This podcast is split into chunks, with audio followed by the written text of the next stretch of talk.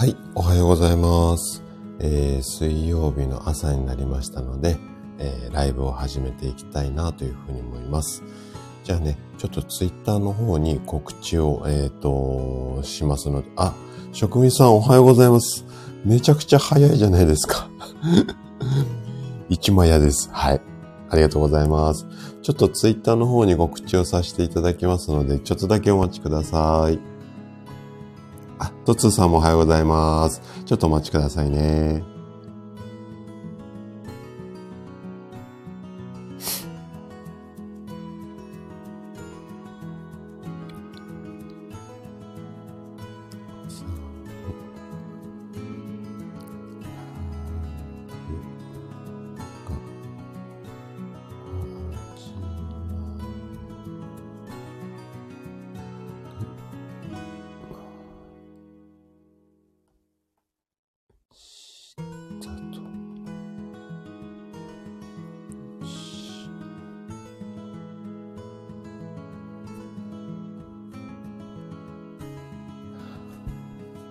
すいません、お待たせしました。は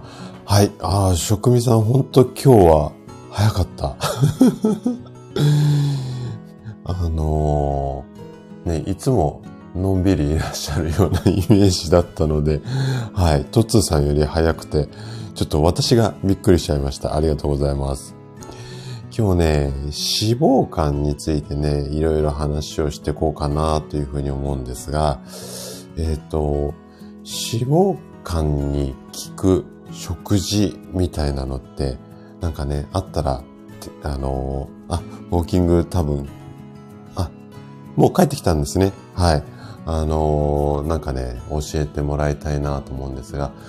結構、その、食材こういうのがいいですよって話は私できるんですけども、じゃあ、その食材を使って、あんなメニューとかこんなメニューっていう、ここがね、やっぱりちょっと苦手なんですよ。で、そこはね、本当にね、管理栄養士さん、すごいなと思っていて、で、うちの院も管理栄養士さんと、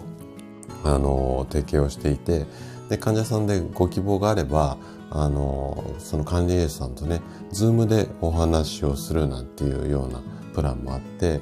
そのね、こう、この食材を食べてくださいっていうアドバイスだけだと、どうしてもね、やっぱスーパー行って患者さん固まっちゃうんですよね。なので、こんなメニューとか、この一品をこう書いて、ああ書いてっていうところはね、本当にね、いつも管理栄養士さんに助けてもらってます。はい。なので、もう、あの、職味さんのお仕事っていうか、資格は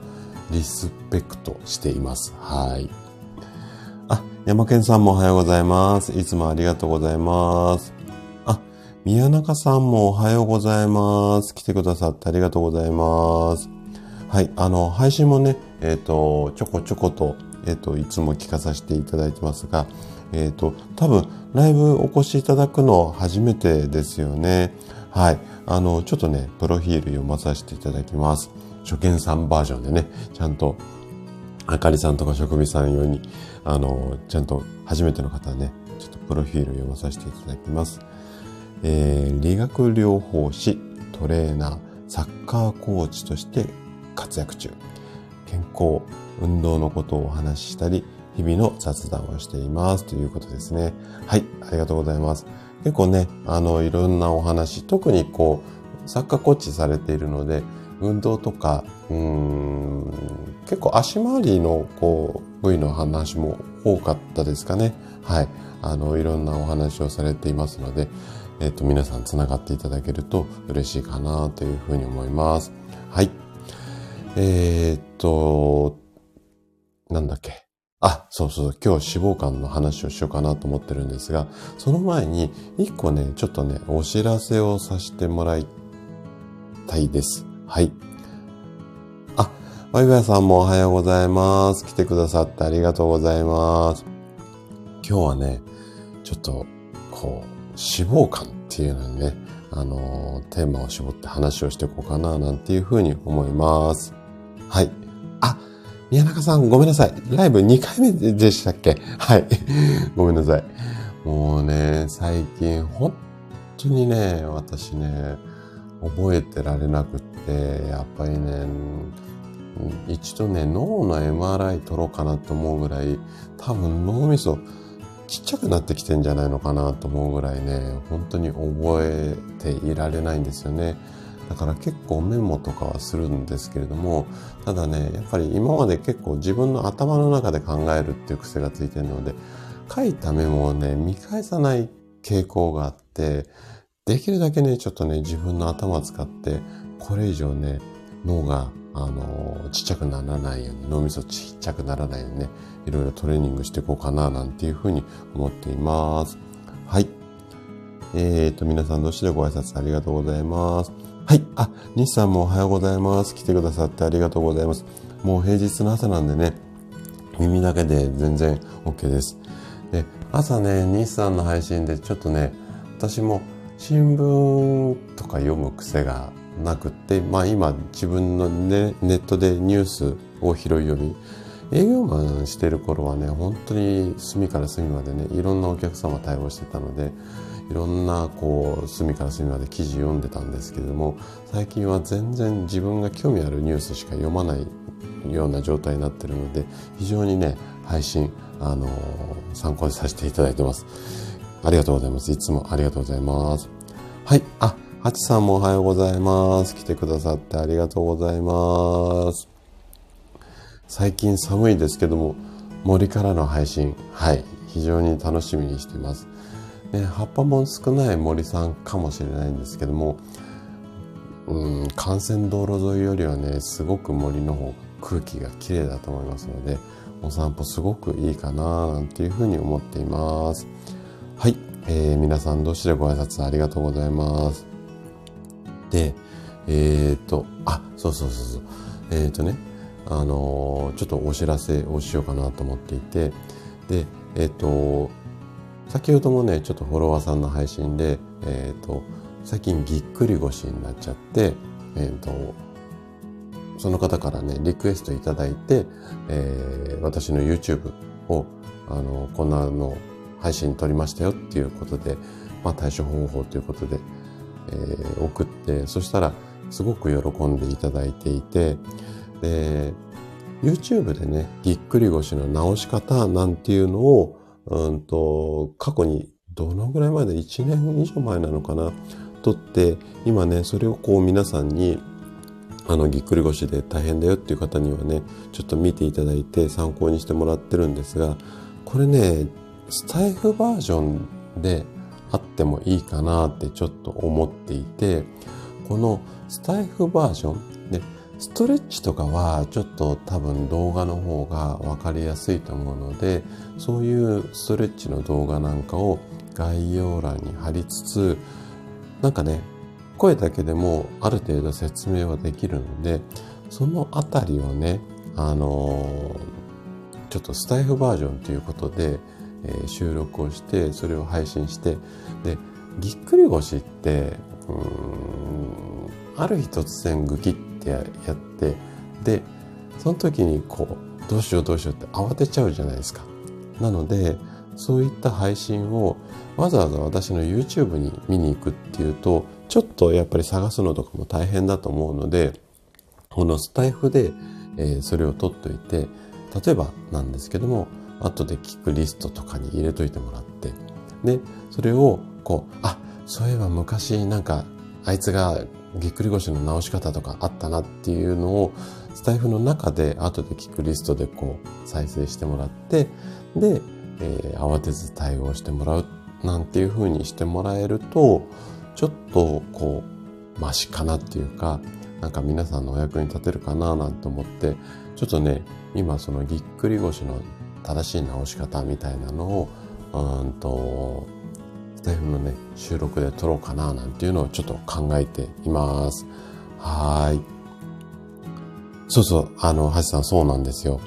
で、シュウさんもね、シュウさんは本当に一週間経たずにだいぶこう、すぐ回復したんじゃないのかなというふうに思うんですけども、結構ね、あのー、最近ぎっくり腰で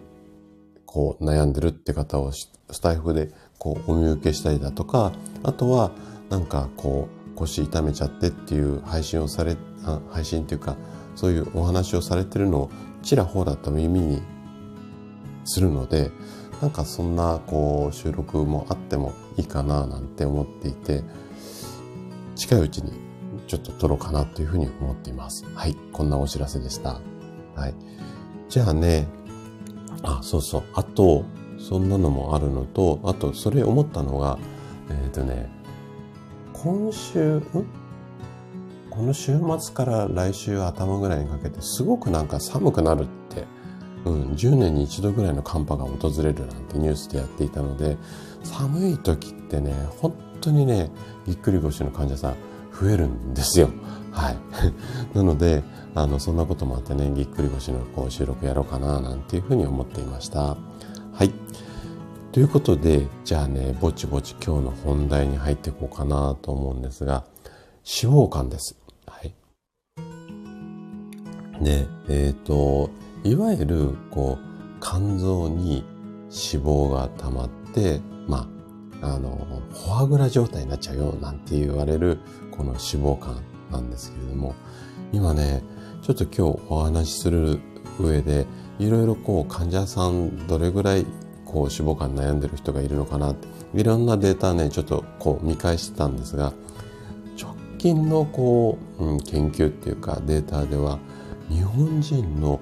3人に1人が脂肪肝っていうふうに言われてるみたいですね。3人に1人ってかなり多いですよね。はい。なので、ちょっとこう、悩んでる方も多いかなって思われる病気ですね。で、昔までは結構軽い病気っていうふうに考えられていたんですよね。で、肝臓ってちょっと切り取っても、あの、またね、再生してね、元に戻るっていう、こんな性質があるので、まあ悪くなったら切りゃいいやっていうところもあって、結構軽い病気って考えられていたんですけども、最近ではね、この脂肪肝から肝硬変なんて聞いたことありますかね。そういった病気だとか、あとは肝臓がんに進行する可能性があって、あとはそのこう、いろんなね、生活習慣病のリスクも高める、あ生活習慣病のリスクが高まるっていうことも分かってきたんですよ。なので、まあね、このあたりをちょっと詳しくお話しするのと、あと、あの、私の生体院に来院される患者さんとお話をしていても、この脂肪肝っていうのは結構お酒飲む人がなるんじゃないのっていうようなイメージを持たれてる方が非常に多くて、確かにお酒の飲みすぎでも脂肪肝になります。なるんですが、あのね、お酒飲まなくても脂肪肝こんなケースもね、非常に多いので、で、反対にお酒じゃない脂肪肝の方が結構厄介だったりするので、このあたりをね、できるだけちょっとわかりやすく、あの、お話をしていこうかなというふうに思います。で、もしね、なんか、こう、聞いててわかんないよとか、こんな話聞いたけどどうっていうのがあったら、まあコメント欄でね、お気軽にコメントいただけるといいかなというふうに思います。じゃあ、まず、そもそも脂肪肝っていうのはどんなものっていうところなんですけども、で脂肪肝っていうのはもうその名の通りですね、肝臓。肝臓はいろんなこう体にとって悪いものを処理する、そんな臓器なんですけども、この肝臓の中に脂肪が溜まってしまった状態、これが脂肪肝なんですね。で、えっ、と、肝臓の中にも、あのー肝臓ってこう、小さい細胞が寄せ集まってできているんですが、その細胞の3割以上に脂肪が溜まると、まあ脂肪肝っていうふうに言われるんですが、これ、その細胞の数を数えるっていうんではなくて、画像診断ですね。大体こう MRI とか撮るとあの肝臓出てきますので、その画像で大体もうね、こう3、なんていうのかな。こう絞ってこう映、映るんですよ。その画像の中に。で、半分、うん、3分の1ぐらい、えっ、ー、と、その脂肪がなってくると、ああ、これ脂肪肝だねっていうふうに診断されます。で、診断されても、あの、病気じゃないから、こう脂肪が溜まってるだけだから、それが病気ではないんですね。その状態を脂肪肝っていうので。だから、まあ、ほっときましょうっていう方もいらっしゃるんですけれども、もうね、これ、病気とし認識をして、治療を早めにしていくってことが大切になります。はい。あ、ヨコさんもおはようございます。来てくださってありがとうございます。今日はね、ダイエットの大敵でもある脂肪肝についてね、あれこれお話を今しています。で、えっとね、そもそも脂肪肝ってどういったものっていうところから、今ね、ちょうど本編始まったばっかりなので、ぜひ、あのー、聞いていただけると嬉しいです。はい。あ、腹ペコママさんもおはようございます。来てくださってありがとうございます。この前のコラボライブ、よかったですね。まだちょっと私半分ぐらいしか聞けてないんですが、残りちょっと時間を見つけてね、聞かさせていただこうかなというふうに思っています。はい。来てくださってありがとうございます。もう全然潜りんちょで OK です。はい。でね、その脂肪肝って、まあ、病気っていうふうに認識をしていってもらいたいんですが、で脂肪肝になっちゃうとどうしてこう良くないのっていうとすごくねあの命に関わるねあの病気につながりやすいんですよ。例えば動脈硬化であったりだとかあとは心筋梗塞、うん、それ以外では脳卒中とかですかねもう名前聞いただけで結構やばそうな病気じゃないですか。要はね、そういうこう命の危険にあのさらされてしまうので、できるだけね、早めに治療していった方がいいかなというふうに思います。で、肝臓にこういった脂肪っていうのが溜まってしまうと、この脂肪がね、血液に乗って全身の血管に運ばれるんですよ。で、そうすると血液の中のうん善玉悪玉ってあるじゃないですか。この悪玉のコレステロール、これが増えてしまうため、あの、血管に、血管壁って言って壁があるんですね。人間の血管って大切な血液が流れてるので、それが、あの、急に破れてしまったりすると大変なことになるので、血管の中に壁が薄い、まあ壁って言っても膜なんですけど、膜があるんですよ。で、そこの膜にこのコレステロールがついてしまって、要は、なんだろうね、台所のこう、な、こう、流しの下、そこにこう、こう、長年使ってくれると油溜まって、こう流れが悪くなっちゃいますよね。あんなようなイメージで、その血管の中にも油が溜まってきちゃうんですよ。で、油が溜まることによって、えー、動脈硬化になってしまうので、これはね、注意が必要だなっていう感じですね。なんとなく今の説明で わかりますかね？うん。あなたの血管の中が脂肪肝になってしまうと、あなたの血管の中がもうね、あの、こう、なんていうのかな？こう、排水口の下をこう、洗浄するような洗剤とかに、こう、パイプがこう、詰まった、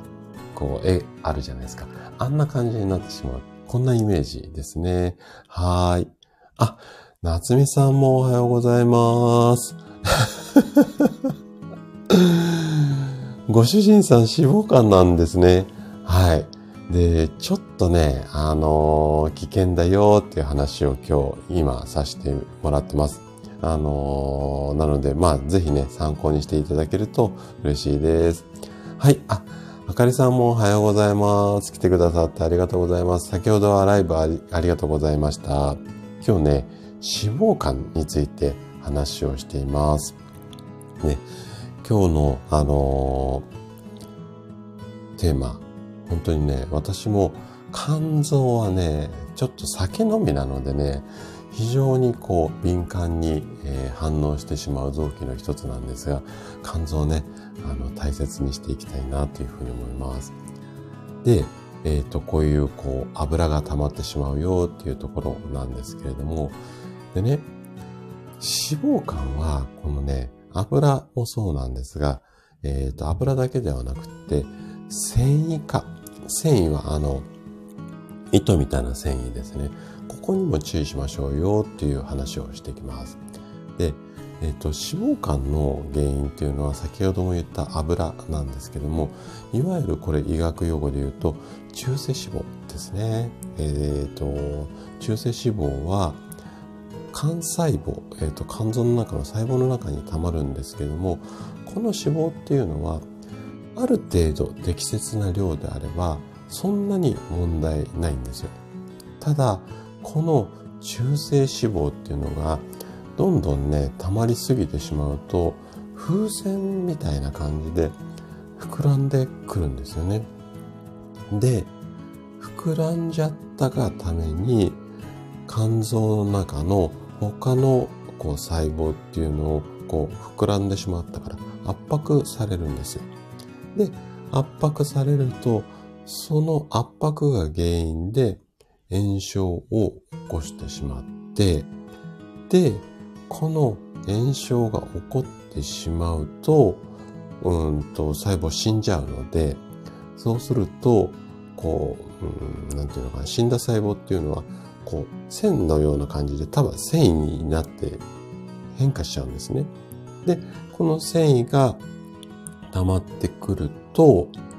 肝硬変とか、あとは肝臓の癌に進行がしてしまうので、このあたりがね、要注意だよっていう。まあね、この辺はね、ちょっとね、難しいので、なんとなくこう脂肪が溜まりすぎると良くないんだなっていうところをイメージしていただければ OK です。はい。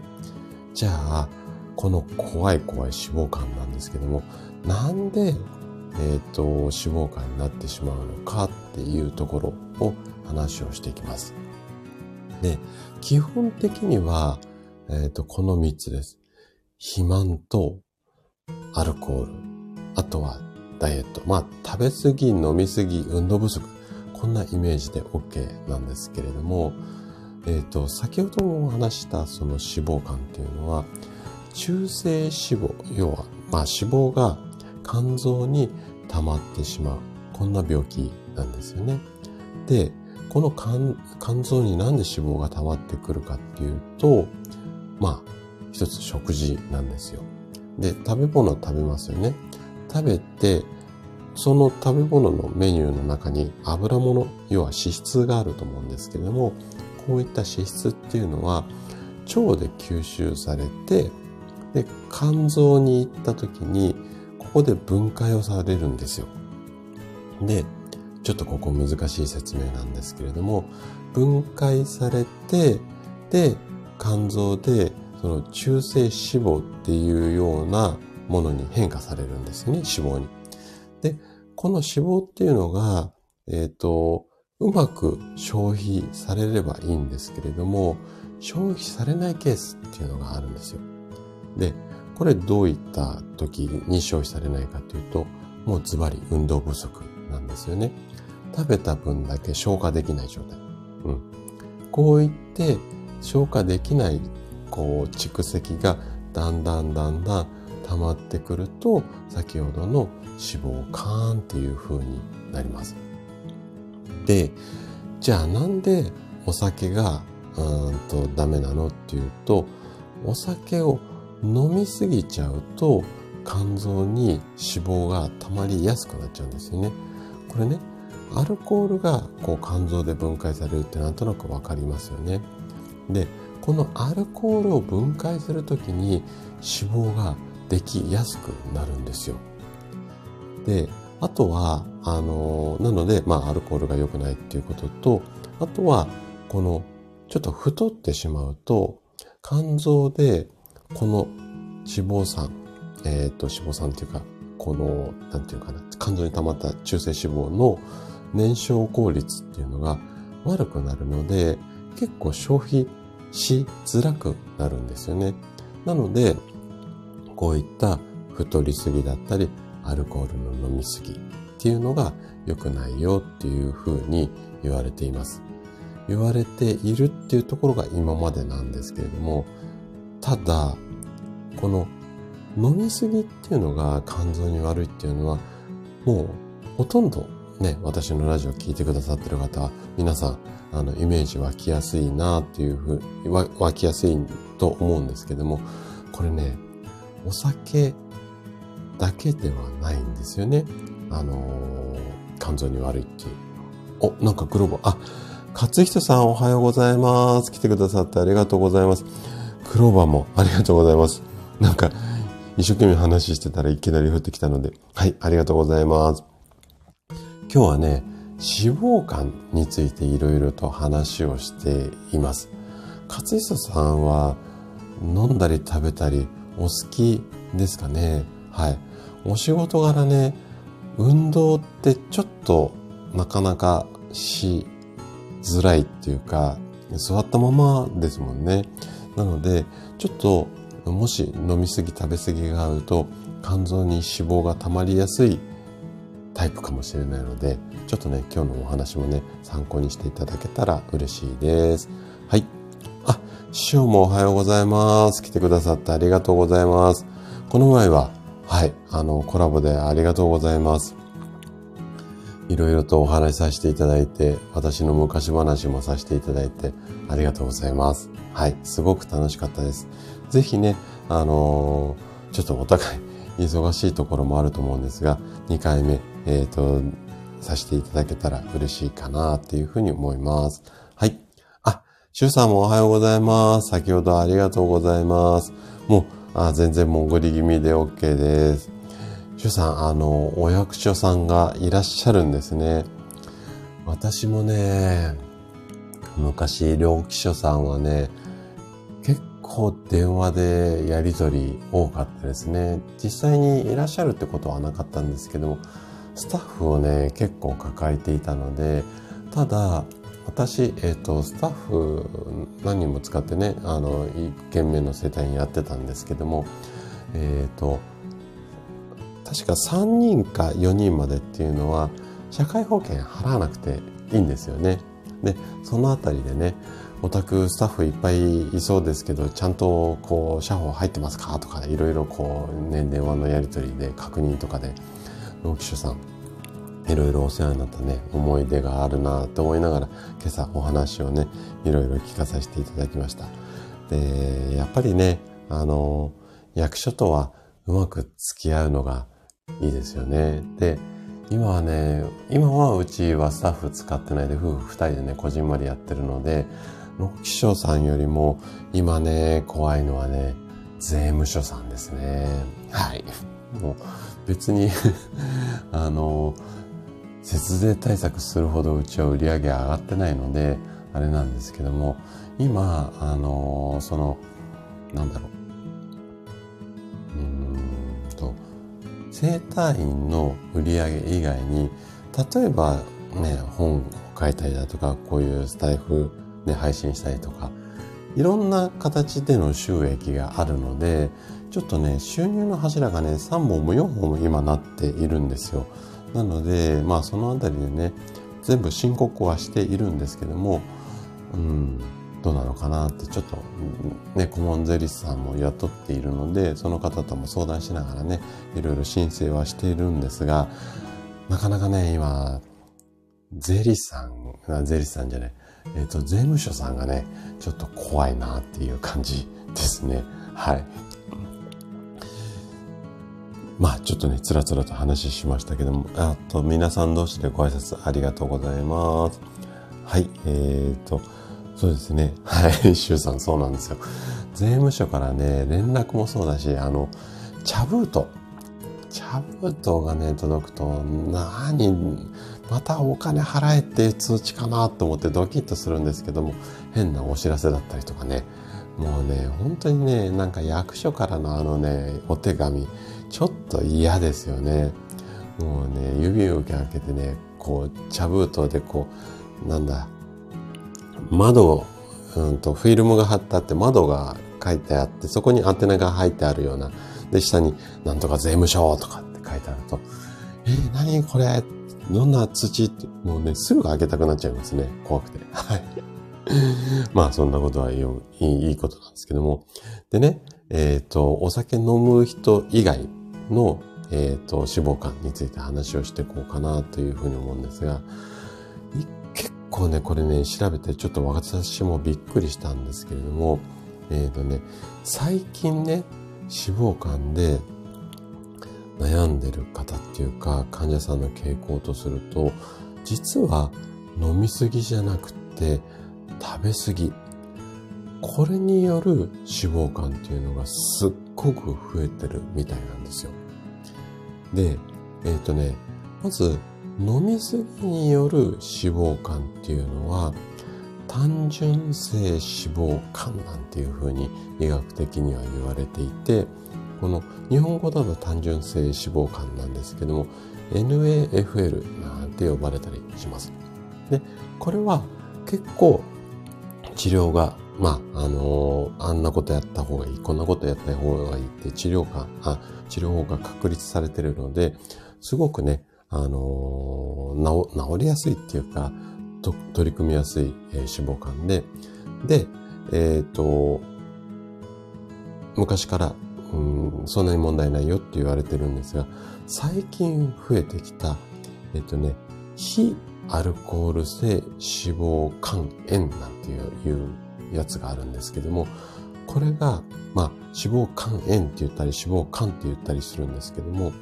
これ、要は食べ過ぎによるものなんですよ。で、えっ、と、非アルコール性脂肪肝っていうのは、NAFLD なんていう風に D がつくんですけどね、こういう風に呼ばれたりします。で、このね、食べ過ぎによる脂肪肝っていうのが結構厄介で、重症化しやすいんですよね。で、このね、うーんとね、この肝硬変だとか、先ほど言ったしあの肝臓の癌に結構早いタイミングで移行するので、このね、食べ過ぎによるね、あの脂肪肝っていうのが注意が必要です。で、どういうふうに改善していけばいいのかっていうのは後で詳しくお話ししますけども、最近は飲みすぎじゃなくて食べ過ぎによる脂肪肝が増えていて、これほっとくとちょっと厄介だよ。こんなことをね、ちょっと覚えておいていただけるといいかなというふうに思います。はい。えー、っと、ちょっとコメント戻りますね。はい。あ、あの、あ、師匠、そうなんですね。えっ、と、またやってくださいとレター何通か来ましたということで、はい。ぜひね、あの、で、私もね、この前、ちょっと私の話もね、多かったので、ちょっとね、私もね、師匠にいろいろお聞きしたいこともあるので、ぜひね、2回目も、今度はね、私も、あれこれ質問をさせていただけたらな、なんていうふうに思っています。はい。あ、師匠はお酒飲まないんですね。私はね、もう毎晩のように飲んだくれてる親父なので、はい。じゃあ、ちょっと食べ過ぎ注意ですね。はい。でね、えっ、ー、と、ちょっと話戻すと、えっ、ー、と、そうですね。うんと、そう、食べ過ぎの脂肪肝まで注意が必要ですよって話でしたよね。で、じゃあね、脂肪肝といっても、なかなか、あの、画像診断が必要なので、判断難しいので、どんな症状が出るかっていうのを、ちょっとね、お話をさせていただきます。で、えっ、ー、と、今まではこの脂肪肝っていうのは、肝臓に中性脂肪が蓄積されるだけなので、そんなにね、重症化もしないし、あんまりこう心配ないよっていうふうに思われていたんですけれども、最近はこれほっとくと、うん、狭心症とか心筋梗塞っていう名前聞いたことないですかね。ちょっと怖い病気なイメージがあると思うんですが、こういう風になった人が脂肪肝だと、あれもこれもっていういわゆる合併症っていうふうなことが起こって、ちょっと大変なことになりますよっていうのがだんだん分かってきたりだとか、あとはね、まあ、生活習慣病がだんだんこの脂肪肝になって、そこから大きな病気っていうふうにつながるケースが非常に多いので、まあ注意が必要ですよっていうふうになってきてます。で、脂肪肝ってその痛みとかがあるわけではないので、自覚症状がない方がほとんどなんですよ。ここがね、一番厄介なんですけれども、で、脂肪肝になると何が悪いかっていうと、結構皆さんイメージしやすい、こう、表現方法で言うと、いわゆるサラサラの血液じゃなくて、ドロドロの血液になります。はい。で、ドロドロの血液になってしまうと、酸素だとか栄養素っていうのが体の中にうまく届かなくなるんですよね。で、結果、例えば寝ても寝ても疲れが取れない。いわゆる疲れやすい状態だったりだとか、あとは肩こり。これね、結構あります。うん。肩が凝る原因が脂肪肝っていう人、あの、ちょっと乱暴な表現になっちゃうんですが、重度の肩こりで他のマッサージに行っても治らない。で、ちょっと滑腹がいい方がいらっしゃると、私はね、真っ先にこの脂肪肝疑って、で、マッサージも確かにやるんですけれども、結構口酸っぱく食事の指導をやったりして、肩こりを改善するなんてことをやるぐらい、肩こり、もしくは首こりのあたりの症状が出るケース、非常に多いです。あとはね、頭がぼーっとするっていうような、う症状の方も多いので、このあたりですね、疲れやすい、肩が凝る、頭がぼーっとしやすくなってきた。この辺を注意をしていただけるといいかなっていうふうに思うんですが、じゃあね、この、うーんと、症状が出た時に、まあ病院に行って脂肪肝かもしれないので検査してくださいっていうのが一番いいんですけども、なかなかそんな時間も取れないよとか、めんどくさいとかっていう方も多いと思うんですよ。で、えー、っとね、これね、今メンバーシップのところでね、かなり詳しくやっているんですけれども、簡単にね、これを発見する方法っていうのがあります。これね、おまけコーナーにしてもいいんですけれども、まあね、ちょっとさらっとやっちゃおうかなと思って、今ここに持ってきてます。はい。えーと、ちょっとコメント戻ります。あ、師匠、全然下戸なんですね。あ、そうなったんですね。で、えーと、そう、ドロドロの血液ね、ちょっとね、危険なので気をつけてください。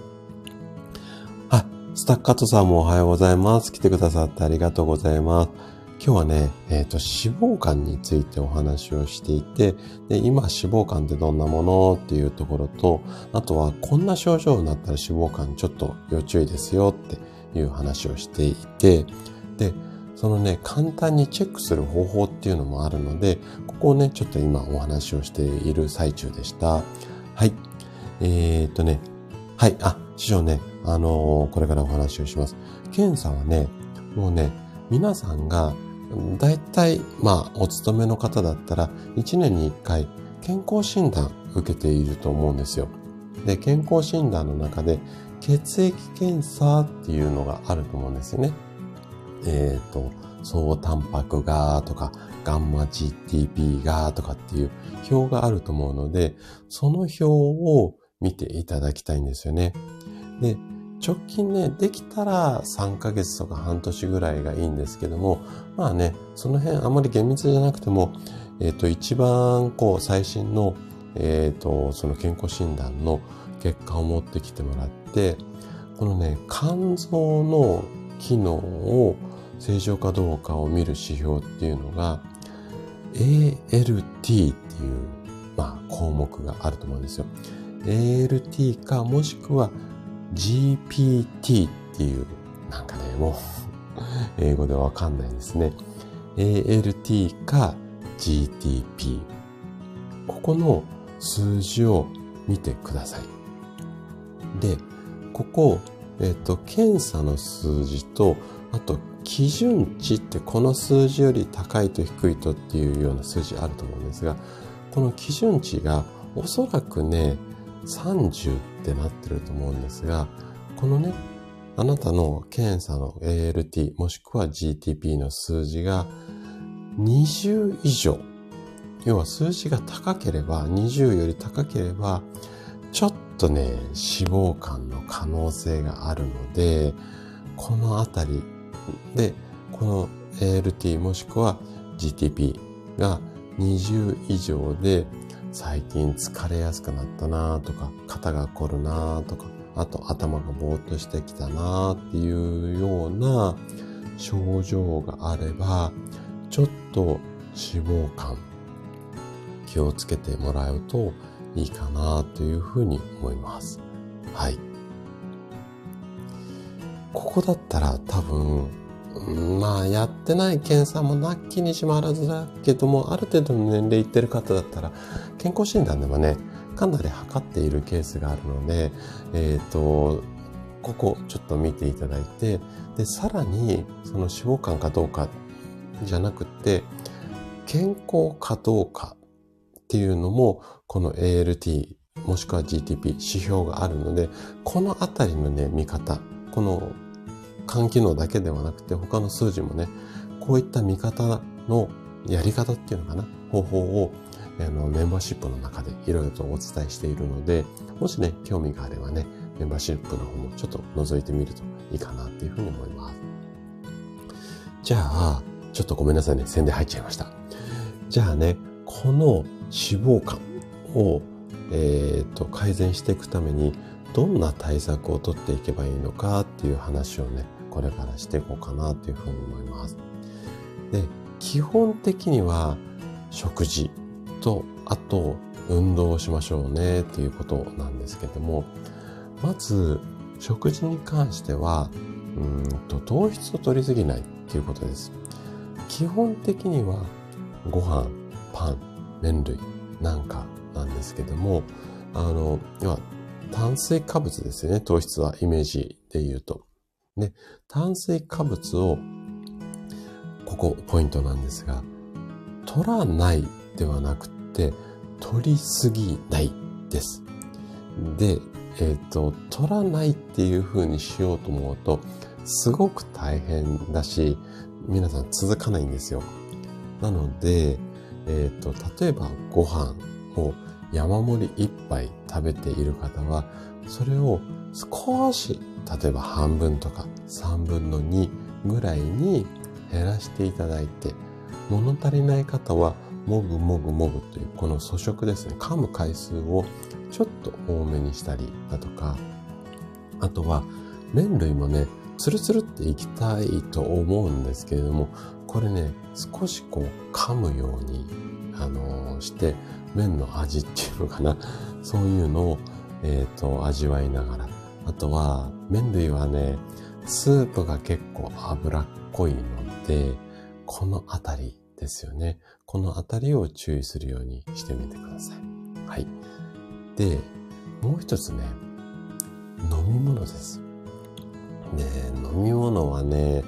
本当にこう気をつけていただきたいんですが、えっ、ー、と、基本的にはお茶、お水、コーヒーあたりを飲むようにしていただいて、あのね、甘いジュースあるじゃないですか。甘いジュースはね、もう砂糖の塊なので、これお好きな方はね、本当にね、脂肪肝気をつけていただきたいです。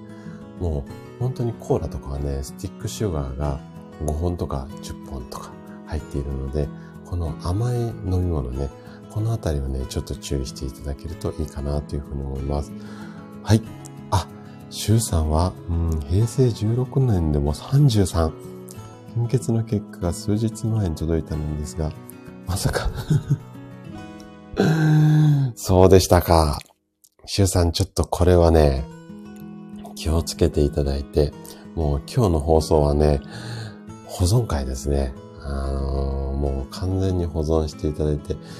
30超えるとね、ちょっと、あの、病院の検査でも、運動しましょうよ、とか、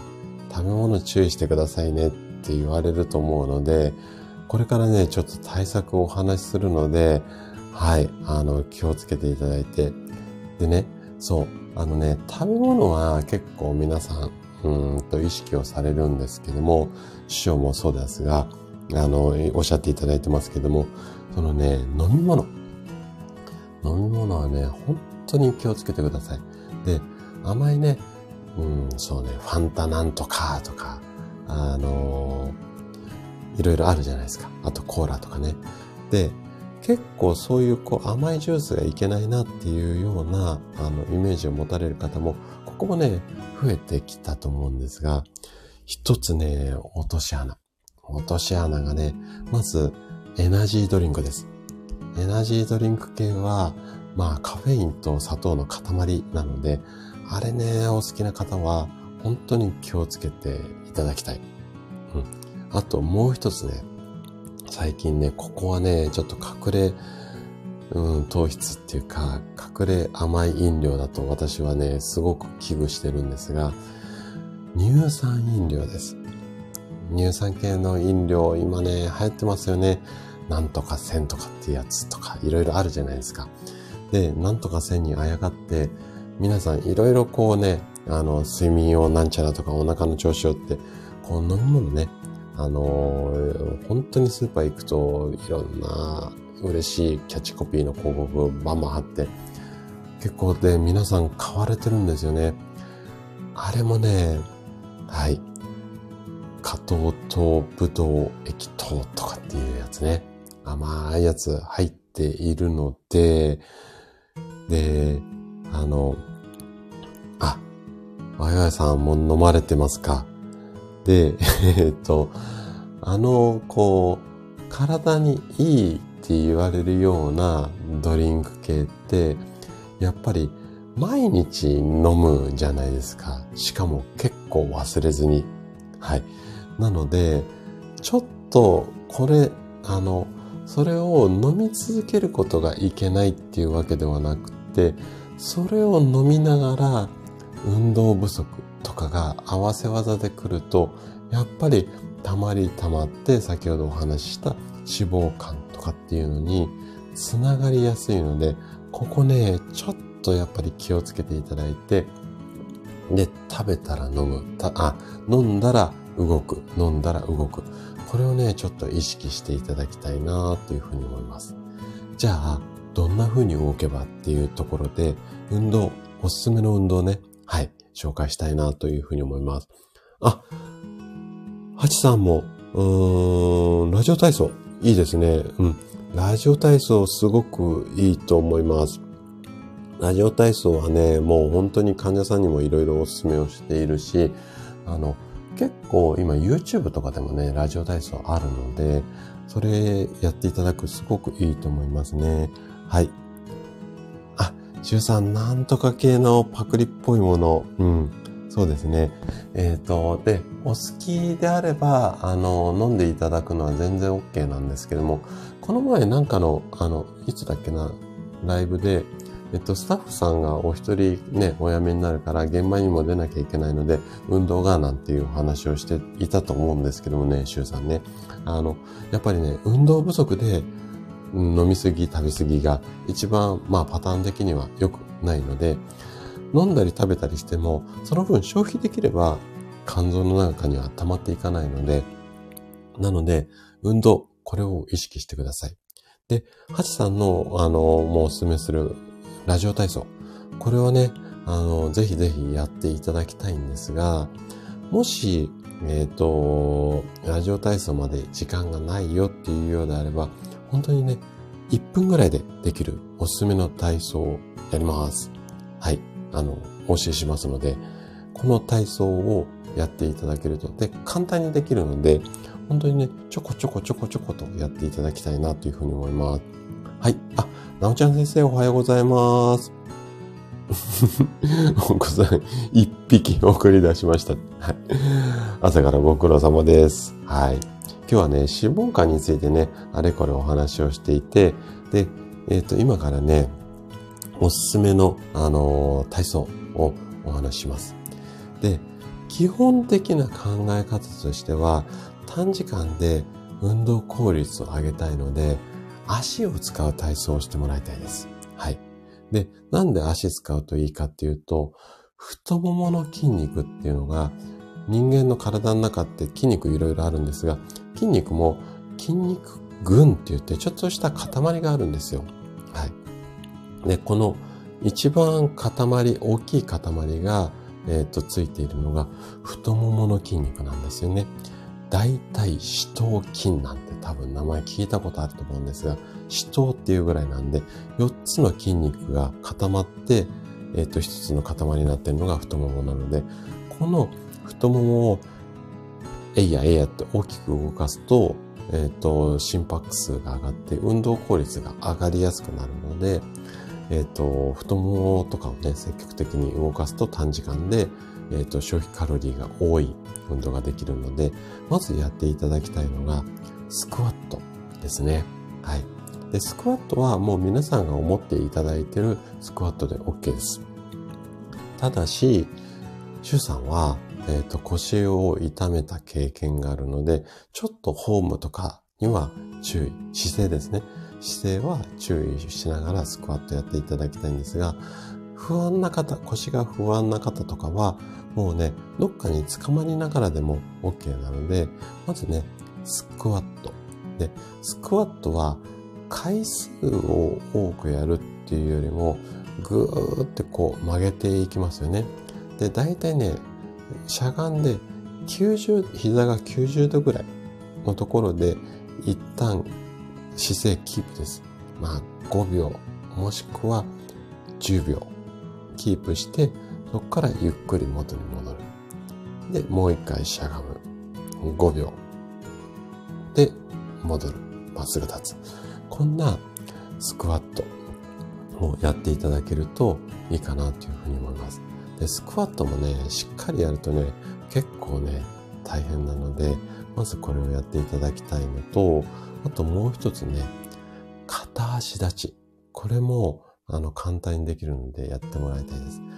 もうね、片足立ちは皆さんがイメージしている通り、床に立っていただいて、ここから片足を上げて、まあ、本当に5センチとか10センチでいいです。これを片足、まあ右足でも左足でも上げていただいて、で、1分間ぐらい、まあ1分経ってられたらすごいと思います。できなかったら30秒でもいいので、まあ1分としましょう。1分経っていってもらって、で、終わったら足を変えて反対。でね、最初ね、多分ね、1分経ってられない方も多いと思います。なので、まずは、えっと、どっかに捕まりながらでも OK なので、で、続けてやっていくとね、だんだんだんだん、あのー、楽に立てるようになってきますので、まずは、えー、スクワットと、えー、片足立ち。これをやるようにしてみてください。はい。じゃあね、あと、えー、脂肪肝におすすめの食べ物。これをね、えー、5つ紹介しようかななんていうふうに思います。えー、っと、ちょっと待ってくださいね。えー、っと、どこまでコメント読んだっけな。はい。あ、そうですよ、師匠。乳酸飲料はね、ちょっとね、気をつけていただいて、もし飲んでるんであれば、飲むのがいけないんではなくて、ちょっとお砂糖が多めなので、飲んだら動くようにしましょう。はい。で、なおちゃん先生は、すごいですね。年明けから起きて30分近くヨガやストレッチ、ヒートなどをやってるんですが、下半身動かし物、うん、そうですよね。下半身はね、本当にね、動かすと汗かきやすいし、息も上がりやすいですよね。なので、もう本当にね、短時間で運動効率上げたかったらもうね、踏み台昇降みたいなのが一番いいと思います。もう階段上り下りするだけでゼハしますからね。はい。うん、師匠ね、そうですね。片足立ちとかスクワット。本当にね、一回1分ぐらいでできるので、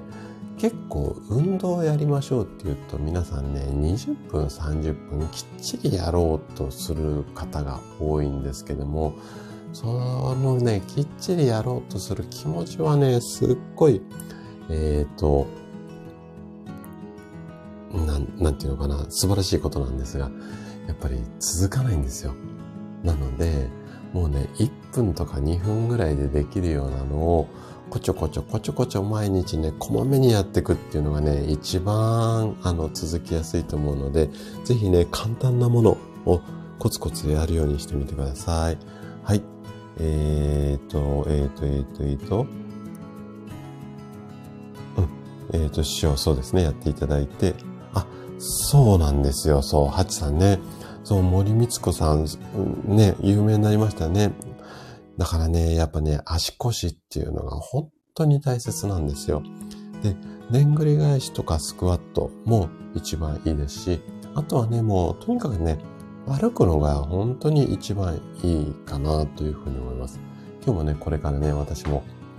30分かけてね、えっ、ー、と、奥さんとえちらおちら買い物、片道30分ですよ。隣の駅まで歩いていくので、うん、30分かけて買い物行って帰ってこようかなっていうふうに思います。大体ね、それ往復すると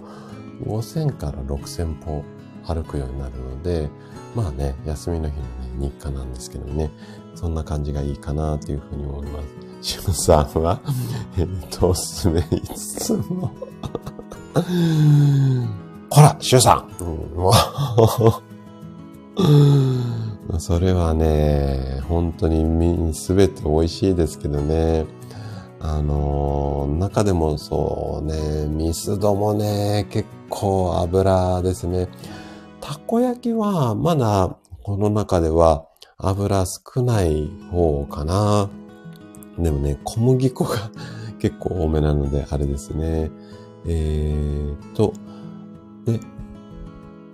なおちゃん先生は、えーと、職味さん、青竹踏みやってなかったっていうことなんですけど、職味さん、あ、やってたんですかね。はい。えっと、で、なおちゃん先生は、ただ朝から運動するとお腹すくからめちゃくちゃ食べ過ぎちゃう。まあね、いいと思いますよ。えっ、と、お腹が空かない方が、えっ、と、いけないので、お腹すくように、えっ、と、運動して、で、また食べて、で、また運動すればいいだけなので、これで循環が良くなるので、やっぱり今もお話ししてましたけども、脂肪肝もそうなんですが、血液の循環が悪く、かつドロドロ、血がね、ドロドロ。このあたりが一番良くないので、やはり、えっ、ー、と、回していくっていうのがいいと思います。はい。えっ、ー、と、皆さん同士で、えっ、ー、と、そうですね。マヤさんも、うんと、運動しなくても朝から食べてます。まあまあね、食べないってわけにはいかないですからね。はい。そう、師匠ね、もうね、あの、うち仲良しは仲良しなんですけど、仲良くしてないともうね、24時間一緒なので、もうね、やばいんですよ。はい。うーんと。なおちゃん先生、ALT、うん、そうですね。あの、ALT、あの、善玉、悪玉、要は血液がドロドロサラサラっていうような、まあ指標なんですけども、えっ、ー、とね、ALT じゃなくて GPT って書いてあるケースもあるので、はい、あの、そのあたり参考にしていただけるといいかなっていうふうに思います。はい、あ、きなりさんもおはようございます。潜って、はい、あの、ありがとうございます。えー、っと、そうですね。じゃあね、シュさんの、えー、ラーメンマックではなくて、私のおすすめ、えー、脂肪肝の5選いきたいと思います。で、1位からね、発表していこうかなというふうに思うんですが、ちょっとね、解説も入れようと思ったんですが、ちょっと時間ないので、もうね、単純に えっと、何がいいかっていうところだけお話をしていこうかなと思うんですが、まず、えっ、ー、と、1位が納豆です。うん。これはね、もうね、ぜひね、私はもう毎朝納豆なんですけども、納豆食べていただきたいのと、あとね、納豆を食べる時の一つ注意点なんですが、納豆って結構気に入ったものがあると、同じメーカーの同じ種類を食べる方がほとんどだと思うんですよ。で、納豆もね、いろいろこうメーカーによってちょっとね、言われてる栄養素変わってくるケースもあるので、たまに違うメーカーに浮気してください。納豆だけじゃなくて、ヨーグルトもそうなんですが、いわゆる発酵食品って、キムチとかもそうなんですけども、メーカーによってね、売られてるものによって、結構、あのー、栄養素ばらつきがあったりだとか、あとは入れてる菌って、ちょっと、うんと、これ細かく話ししだしたら30分、40分かかっちゃうんで、今日さらっと、もうね、詳しい説明しませんけども、メーカーによってちょっとばらつきがあるので、いろんな菌を入れてった方がいいので、ちょっと種類をたまに変えて浮気するようにしてみてください。で、あとね、納豆のあの、タレあるじゃないですか。あそこもね、甘いのいっぱい入ってますから、できたらタレなしで食べるようにしてみてください。はい。えっ、ー、と、だいぶね、あの、ちょっとコメントが、あの、流れてるので、ちょっと待ってくださいね。うんと、あ、オペラさんもおはようございます。あの、潜って聞いてくださってありがとうございます。えっ、ー、と、なおちゃん先生が、えー、GTP とも違うのね。そうです。あの、善玉、悪玉のところに、えっ、ー、と、GTP だ、あの、いろんな中でね、3つの英語書いてあると思うので、その中で今お話したところの数値、えっ、ー、と、見てもらうといいかなっていうふうに思います。と、あとは、えっ、と、あ、はじめましてが、えっ、と、魂を開花する佐藤さん。えっ、とね、ちょっとはじめましたなので、えっ、と、ごめんを。48年間、の占い歴に、えっ、と、白龍、金龍様に守られていいのかな？癒しの波動を持ち合わせ、魂の開花をさせていただくスピリチュアルカウンセリングヒーラー。えー、さとみさんでいいのかな？読み方。はい、さとみさん、あの、いらしていただいてありがとうございます。えっ、ー、と、ちょっとフォローさせていただきますね。はい。えっ、ー、と、生体院の院長をしてます。高田と申します。毎朝ね、7時から健康情報を発信していますので、えー、ぜひよろしくお願いいたします。はい。えっ、ー、と塩は塩さん、親しみが湧きます。ということで、はい。もう塩さんメモいつもありがとうございます。はい。そう、あ、納豆ね、佐藤さん、毎日食べ、さとみさんね、毎日食べていただいているということで、いいですね。はい。えー、っと、そうですね。きなりさん、ヨーグルト変えた方がいいって言われますね。って。うん。で、あとね、ヨーグルトね、ちょっとこれ話脱線しちゃうんですけど、ヨーグルト、あのー、結構冷たいまま食べるじゃないですか。なので、えっ、ー、と、ヨーグルトそのものが悪いっていうよりも、ヨーグルト冷たいまま食べる癖がある方っていうのは、ちょっとね、胃腸を冷やす。あの、冷たいものを朝からね。で、結構朝食べる方が多いので、朝冷たいヨーグルトって胃腸を冷やす可能性もあるので、ここね、まあ、だからあっ高いヨーグルト食べなさいとまでは言わないんだけれども、胃腸が冷えてるっていうことをちょっと自覚しながら朝冷たいヨーグルトを食べていただけるといいかなっていうふうに思います。はい。そうですね、きないさんね、納豆もね、ちょっとね、変えてたまに浮気するのいいと思います。はい。えっ、ー、と、皆さん同士でご挨拶ありがとうございます。そうですね。オペラさんうまいですね。恋の浮気はうん、絶対ダメですけど、納豆の浮気は丸。うん、あの、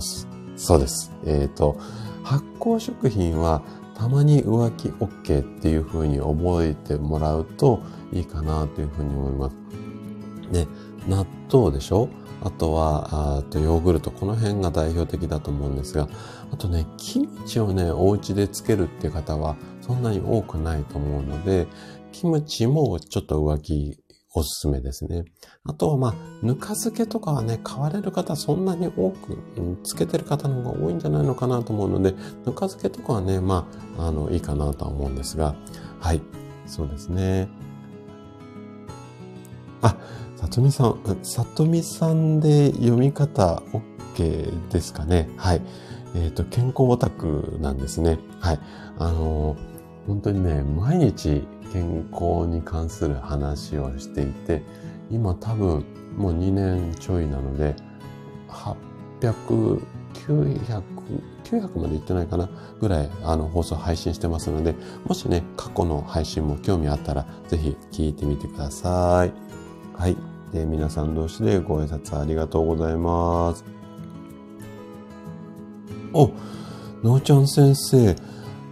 ULT14 はもう全然 OK じゃないですか。まあね、なおちゃん先生スラッとしてるから多分大丈夫だと思います。はい。あ、きなりさん、ヨーグルト夜食べられてるんですね。あの、夜いいと思います。はい。すごくいいと思います。で、夜をヨーグルト食べて、えっ、ー、と、夜はね、胃腸の働き活発、寝てる間活発になるので、パターン的にはね、はい、いいと思います。で、さつみさんは、えっ、ー、と、ヨーグルトは豆乳にしてます。うん、豆乳もいいと思いますね。はい、ありがとうございます。はい、えっ、ー、と、いこさん、はい、いらしていただいてありがとうございます。えっ、ー、と、はじめましてですかね。はい、えっ、ー、と、いこさんもね、ちょっとプロフィール読まさせていただきます。元、うんと、汚い部屋出身の整理収納アドバイザーで、ゆるミニマリストです。聞いてちょっと元気が出て片付けに対して前向きになれるお話をしていきたいというふうに思っていますということです。はい。あの、フォローさせていただきます。ありがとうございます。片付け、本当に大事ですよね。あの、整理整頓しているとね、自律神経も整いやすくなるので、まあね、このあたり、えっ、ー、と、お掃除とか整理、すごくいいと思います。はい。えっ、ー、と、えっ、ー、と、えっ、ー、と、ちょっと流れちゃいましたね。あ、そうですね、ハチさん。多分年内に1000回行くと思うんですが、まあ自分のね、配信何回とかってあんまり気にしてないので、あれですね。はい、ありがとうございます。はい。えっと、皆さん同士で、はい。あの、ぜひね、いろいろ皆さんね、素敵な方ばっかりなので、繋がっていただけると OK です。はい。ちょっとね、えっ、と、5位まで発表するのになかなか脱線しちゃって申し訳ないんですが、1位が納豆です。で、次、2位。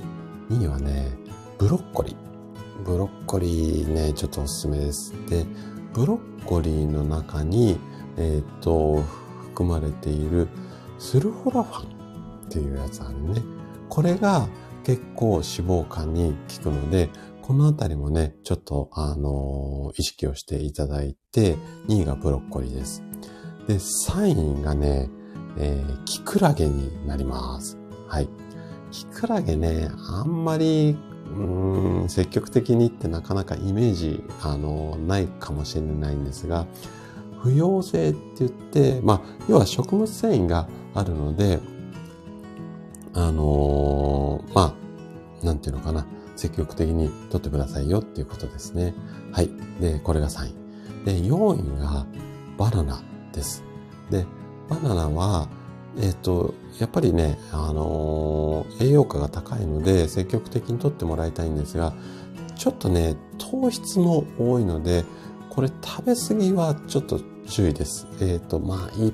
日1本とか2本ぐらいにしていただければ、バナナもおすすめかなっていうふうに思います。で、最後。最後は、胸肉。鶏肉の胸ですね。胸のお肉で、えっ、と、皮なしがいいです。はい。で、皮の部分はちょっとね、脂肪が多いので、まあ、脂肪感がある方は、まあ、皮なしの胸肉を食べていただけるといいかなというふうに思います。はい。じゃあね、最後ちょっと駆け足になっちゃったんですけれども、あの、今ね、5つ、えっ、ー、と、紹介させていただきました。おすすめのね、えっ、ー、と、食べ物。納豆、1位納豆ね。次がブロッコリー。納豆、ブロッコリーは取り掛かりやすいかなというふうに思います。で、キクラゲは、まあ、3位キクラゲなんですけど、キクラゲはたまに。で、あと、バナナは結構食べやすいと思うので、バナナおすすめですね。あとは、もうね、鶏は胸肉。うん。で、できたらお肉はね、鶏肉中心がいいかなって。やっぱりね、油がね、どうしてもね、牛とか、うんと豚さんは多いので、まあ、鳥さんの方がちょっとあっさりできるので、まあ、このあたりを意識していただけるといいかなというふうに思います。あなおちゃん先生、えっ、と、東大社のあたりがあれなんですね。はい。はい。あ、なおちゃん先生、キクラゲ以外はよく食べます。うん。キクラゲはね、ちょっとあの、置いといたとしても、要は、あの、まあ、消化がいい食物繊維のあたりを中心と、あと、まあ、発酵食品食べてくださいということですね。はい。えー、シュさんメモありがとうございます。はい。このあたりをね、えっ、ー、と、意識をしていただいて、じゃあね、ちょっと時間遅くなっちゃったんですけど、今日のね、おまけコーナーね、行きたいと思います。密かにね、おまけコーナーを楽しみにされてる方もいらっしゃるので、はい。えっ、ー、とね、今日のおまけコーナーは、このね、脂肪肝についてすごいね、徹底的にね、あの、いろいろこう、活動されてるお医者さんがいらっしゃるんですよ。で、私はね、ツイッターで初めてを知って、えっ、ー、と、いつもね、ツイートを楽しみに、えっ、ー、と、拝見させてもらってるんですが、尾形先生っていうね、肝臓の専門のお医者さんっていう方がいらっしゃいます。で、もう肝臓先生なんていうふうに言われていますけども、えっ、ー、とね、この尾形先生が書かれたね、本があるんですよ。えっ、ー、とね、ゆっくり題名読み上げますね。専門医が教える肝臓から脂肪を落とす食事術。予約が取れないスマート外来のメソッド。こんな本があります。えっ、ー、とね、肝臓から脂肪を落とす食事術っていうこういった本ですね。はい。で、要は脂肪肝の人が気をつけなきゃいけない、まあ食事を中心としたお話がね、書いてあるんですが、これね、私もね、販売され、発売か、発売されてすぐ読んだんですけども、非常にね、読みやすいし、面白いです。で、えっ、と、おそらくね、図書館でもあると思います。あると思うんですが、結構有名な先生っていうか、ファンの方は多いので、もしかしたら図書館は予約待ちの順番がね、すごいことになっているかな。私の、えっ、ー、と、住んでる地域の図書館も、百何十人待ちの状態ですよね。そのぐらいこう人気がある本なので、えっ、ー、とね、ぜひね、興味があれば読んでいただけるといいかなというふうに思います。肝臓から脂肪を落とす食事術。これね、検索をすると、はい、えっ、とね、いいと思います。で、これが今、あの、一番、一番というか、よくこう分かりやすくておすすめなんですが、でね、最近、今年のね、1月にね、あの、このね、第2弾、尾形先生の第2弾の多分本だと思うんですよね。えっと、このね、えっと、食事術の本からの、まあ、次のやつみたいなイメージなのかな。えっ、と、まだね、ちょっとね、私読めてないので、早速ね、ちょっと買って読もうかなと思ってるんですが、題名が、肝臓から脂肪を落とす7日間実践レシピっていうやつなんですよ。はい。で、これは多分ちょっと読んでないんで、何とも言えないんですが、先ほど紹介した肝臓から脂肪を落とす食事術が基本的な考え方なんですけども、これは実際に実践レシピなので、多分こんなメニューでこんな内容のものを食べましょうっていうような、え、ー、と本だと思うんですよ。で、えー、っとね、これね、概要欄っていうのかな？これ Amazon の今ところを見ているんですが、ちょっとね、ここの説明文読まさせていただきます。ベストセラーを続けている肝臓から脂肪を落とす食事術から生まれた待望の実践レシピ集です。内臓脂肪や皮下脂肪よりも一番落としやすいのが肝臓の脂肪。短期間で 5kg 減量できるスマート外来の専門医が監修した7日間の朝昼晩の手放し3食レシピです。このまま真似するだけで確実に脂肪、あ確実に肝臓の脂肪が落とせて脂肪肝から脱却ができます。料理が苦手な人でも大丈夫。スーパーやコンビニで買えるとても身近な食材で電子レンジや鍋一つで作れるレシピです。大切なことは頑張らないこと。カロリー計算もありません。最初の1ヶ月に集中して取り取り組んで2キロ減することで3ヶ月で目標体重まで減量できた患者さんの体験談も盛りだくさん。こんな風に書かれていますね。はい。えー、っと、ここのね、概要欄っていうのかな。これもなんか読みたくなっちゃうような。まあ、多分、大型先生じゃなくて、プロの方が多分書かれている概要欄だと思うんですが、いやー、うまいですね。この辺もね、すごく参考になりますね。はい。で、このあたりはね、多分、この本買わなくても、職味大先生あたりもね、多分ね、スラスラってこう出せちゃうような、そんな多分レシピ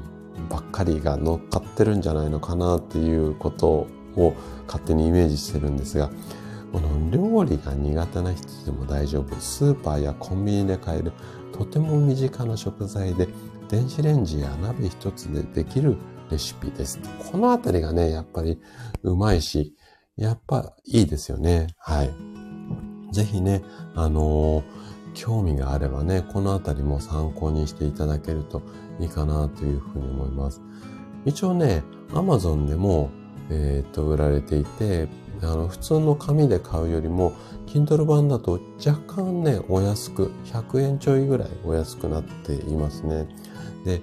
もしかしたらね、あの、こういうの紹介していいのかわかんないんですけど、岡田先生の本とかって結構人気あるので、さらっと読んですぐね、メルカリ出すような人たちもいらっしゃるので、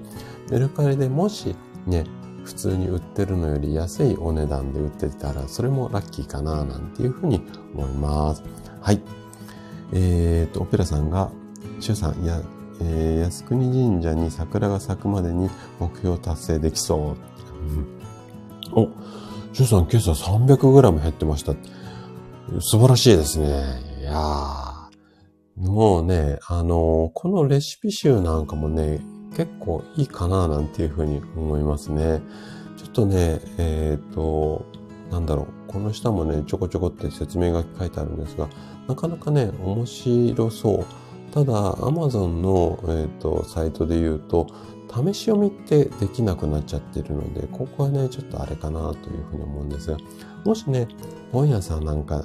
で、本屋さんで売ってるのかな？多分売ってると思うんですが、あったらパラパラって読む、えっ、ー、と、読んでみてもいいんじゃないのかなっていうふうに思います。